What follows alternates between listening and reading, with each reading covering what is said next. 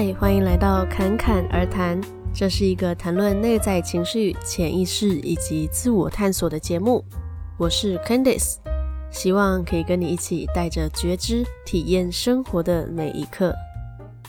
在节目开始之前，你可以先去喝一杯水，做一次的深呼吸，然后在吐气的时候放轻松。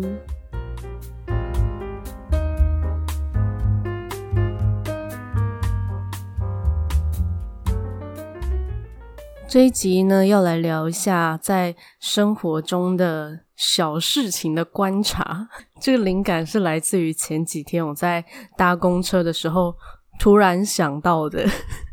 因为我那时候，因为我很久没有搭公车了，那我就坐在位置上，一开始还没有什么人哦，但过没多久就开始，呃，陆陆续续就越来越多人上车。那那个公车站着的位置已经。就是很很满了，可是呢，就有两个不爱做，就没有人做。我就想说，诶，都已经这么挤了，为什么不做一下呢？就如果有需要的人再换也可以啊，这样子。那我就回想我之前搭捷运的时候，其实也常常发生这种状况，就是呃，已经大家都已经挤进来了，然后都已经很拥挤了，可是。那个不爱做没人做，就是没有人做。那我就去思考说，诶，为什么就是大家不敢做不爱做这件事情？然后我自己回想起，嗯、呃，我自己呃之前搭捷运的时候，就是如果说我是以原本是站着的，那如果说只剩下博爱座。有时候如果大家都不坐，我我也会跟着不坐。我就是想说，这什么心态这样子？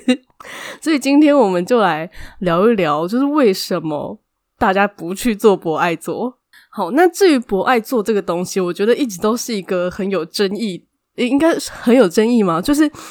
嗯、有些人会觉得说。嗯，不爱做就是只有老弱妇孺可以做这样子，所以，嗯，如果你好手好脚的一个年轻人去做的话，可能就会怕被别人批判啊，或者或者是说，嗯，下一站突然有一个老人家或是什么你没有注意到，然后别人就会觉得你为什么不让位之类的。我想说，有可能有些人的心里会是这样子想齁。那也因为这样子，我就发现有一些人，他嗯，像有些女生啊，她可能月经来会经痛，那可是看起来别人就不知道你不舒服，就觉得你就是可能就是一个健康的人。如果说你没有表现的好像生病的样子，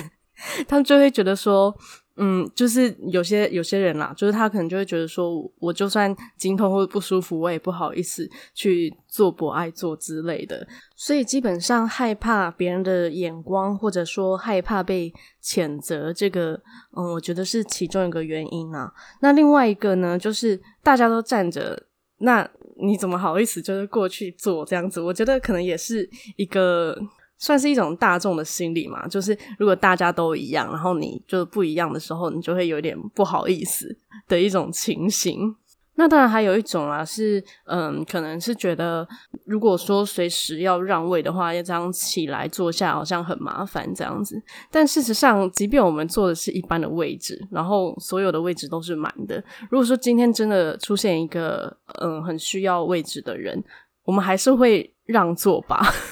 所以我觉得这个好像还好，所以呃，也有可能这个他更心底还是害怕被谴责，或者说害怕别人眼光的那个成分，或许是比较多。因为如果我们真心的想要让位置的话，我觉得好像没有差吧。那再来要探讨的就是为什么我们会觉得就是很健康的人做博爱座有可能会被谴责呢？那我觉得会有这样子的联想，有其中一个原因，应该也是因为网络上实在也是不少那种。要争论说，呃，到底不爱做要给谁做，或者说做不爱做被什么某个正义阿公阿妈，然后突然骂说你这么年轻，好手好脚，还敢给我做不爱做之类的那种影片，给惊吓到这样。不过我觉得那其实都是少数的案例啊。我觉得，嗯、台湾人大部分都还是蛮和善的吧。我觉得是不至于到说会都这样子去评论或是批判哦。所以我觉得比较多应该是来自于对自己的一些批判，就是觉得好像做了会有一点罪恶感。虽然说做不爱做这件事情是真的一件蛮小的事情。可是，就是因为有那些小小的罪恶感，导致于说，呃，会不敢做这个做那个。其实放在其他事情上，很多时候也是这样子哦。就是，也许，呃，你看到别人做这件事情的时候，你心里会有不自觉的小小的去批判，或者是去认为这个是对的还是错的。那同时，如果说你自己也去做这件事情的话，那你自己心里就会觉得说，我好像是做了一个不是太对的事情，就会有一点罪恶感这样。所以啊，如果说，嗯、你是那种，嗯、有容易会有一点罪恶感的人，其实最简单去转变这件事情的方式，就是减少对别人的批判，因为减少对别人的批判，同时也会减少对自己的批判，就是，嗯。你你不用太觉得说什么一定是对，什么一定是错的时候呢，你就会比较愿意去听自己现在需要的是什么。比方说，就以不爱做来说，你今天就真的脚很酸啊，然后人很多又没有人愿意做那个不爱做，你就是安心的给他做下去，又不会怎么样。那再来另外一个，就是我刚才有讲到的，就是。一种群众的心理，就是当大家都没有去做的时候，你也不好意思突然从人群中冲冲过去做这样子。那这个跟我们敢不敢在大家都意见跟你不不一定相同的时候，敢表达自己心里的想法，也是有关系哦。虽然说我们现在在台湾已经是一个非常自由的国度了，但嗯，还是有一些人是。嗯，可能是从小的习惯，或者是家庭的教育啊、环境的影响之类的，或者说他本身的个性比较内向，那以至于说他觉得我就是要当一个听话的乖小孩，所以当自己心里有一些不同的渴望跟不同的声音的时候，就会宁愿憋在心里，然后觉得说反正没关系，别人好就好了，就会变成一个。嗯，可能很愿意为别人付出，但常常会忘记自己的这样的一个角色。那这样的角色，其实，在我们日常中是很常见的，而且尤其在嗯，也有很多就是找我来催眠的个案，跟一些身边的朋友，甚至是我们自己的父母亲，都有可能有一些这样子的状况，就是嗯，在很多事情上。会觉得自己有一点委屈，可是那个委屈是压抑了很久，到最后对自己是有一点没有自信，或者是说对很多事情感到不安，却找不到原因，因为那个是累积很久的，你根本就不知道是从什么时候开始就这样子不敢表达，就这样子嗯觉得别人好就好，可是殊不知。心里内心是有很多的想法，或者是说有很多的渴望是想要表达出来，或者是说想要被看见的。那我自己觉得，我以前啊，小时候也有也算是这一类型的人，因为我小时候也算是还蛮乖的，只是说没有乖到那种超级乖啦，只是基本上就是，如果说班上三十五个人里面三十个人都觉得。A 比较好，然后但如果我觉得 B 比较好的时候，我就会开始有一点自我怀疑，会觉得说，诶，是我的问题吗？为什么大家都觉得 A 比较好？可是之后就觉得，好吧，既然大家都觉得 A 比较好，那就可能就是 A 真的比较好吧，就会变成这样子。不过因为长大之后呢，可能因为资讯发达的关系嘛，就是我们呃网络很发达嘛，社群很发达，对于同一件事情。的看法就会出现有很多不同的观点，不一定说只是呃用一个角度去看，就我们可以从不同人的身上去找到很多不同的论点。那从这些不同的论点去看到说，诶，自己心里可能也是比较偏向哪一块的。那也因为这样子就。发现说，这个世界上其实是有很多不同的声音的，那这个才是一个正常的现象，因为每个人的脑袋都不一样啊，想的东西很自然的也会不太一样吧。那发现说，其实每一个人都不同，然后每一个人也都很独特的时候，也就不会觉得说，哦，自己如果不一样，那会是什么多糟的事情这样子。所以说，如果嗯，你发现你自己有可能是呃，跟我以前一样是这样子类型的人，可能容易压抑自己的想法，或者是压抑自己的感受啊、情感的话，我会建议你可以从呃比较亲近的对象。或者是用一些方式来表达自己的想法，甚至文字也行，或者是说像哦，现在这个 podcast 开始窜红嘛，你也可以去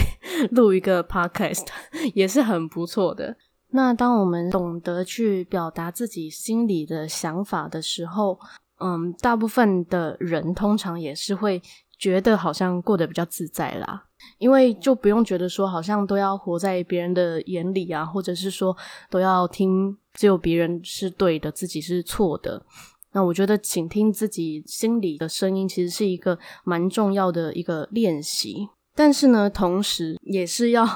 不去随意的批判别人啦，就是前面讲到的。那当我们不随意去批判别人，也不随意批判自己，那适时的表达自己的时候呢，每一个人都会变得很自在。当每一个人都自在的时候，就会是一个嗯，尊重大家、尊重彼此的一个状态。那在这个状态之下呢，如果你想要做不爱做，你就好好去做吧。好了，也没有想到做不爱做这么小的一个事情，居然可以讲到这些有的没的。好了，但是呢，真的不要小看这些看起来好像没什么的小事，事实上真真的都是跟我们心里潜意识那一些呃莫名其妙的连结，或者说莫名其妙的想象是有关系的，虽然说这个不爱做真的是一件很小的事情啦，但是如果说我们都可以从生活的一些事情来觉察自己的状态，然后去更认识自己的内心是什么样子的人，那如果说你觉得诶，你想要更会表达，那你就是多去表达嘛。那如果说你发现说，诶，原来你是因为害怕别人的眼光，那就要去想，诶，为什么自己会害怕这件事情？为什么跟别人意见不同的时候，你会开始自我怀疑，为什么会自信不足？这些，那因为之前常常有人会问我说，到底要怎么样知道说自己潜意识的连接是什么？就是比方说，我说潜意识的连接就是像是呃，我们讲到 A，你会不自觉的想到 B。就以不爱做来说，就是呃，如果你不太敢做不爱做，有可能就是因为你把做不爱做这件事情跟会被骂或者说会被谴责这两件事情扯在一起，所以就会觉得哦，如果我去。做不爱做，我就会被骂。如果说有这样子的连接的话，你当然觉得说我不想被骂，我当然就不要做啊，或者说我不想要惹麻烦，我就不要去做这件事情啊。可是如果说你断开这个连接，就不爱做就是不爱做，被骂就是被骂，这两件事情，那你就不会觉得说哦，做不爱做会是什么呃对或是错的事情，就是哦有需要你就去做啊。那如果说你不需要，然后又有更需要的人，你就让他做啊，就是一个这么单纯的事情而已。所以简单来说，如果说你要去觉察自己的潜意识有什么样的认知跟信念，你就去看你对于一件事情的感觉是什么。通常这个连接就是一个中立的事情，诶，不是桃园的那个中立哈，就是一个客观的事情，就是没有没有任何的感受，没有任何的对错的一个事件，再加上感觉，这个就是潜意识的一个连接的一个公式。那当我们越能够去觉察，越能够去感受到哦，我们在这个公式里面有什么样的东西？就比方说，呃，卫生纸好用的，呃，麦克风。很方便的之类的。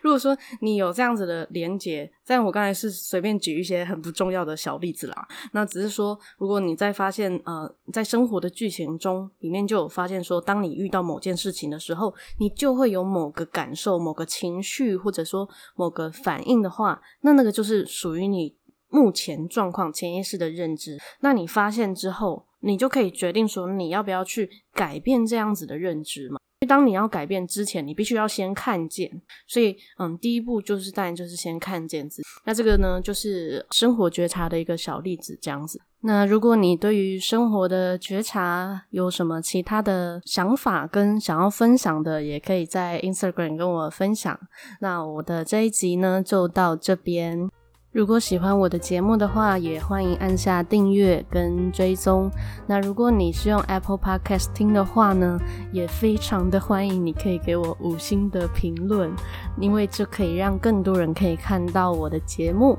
好，那如果说你有其他想要我分享的主题的话，也可以到我的 Instagram 跟我说。那我的 Instagram 账号是 C 底线 C 点七七七。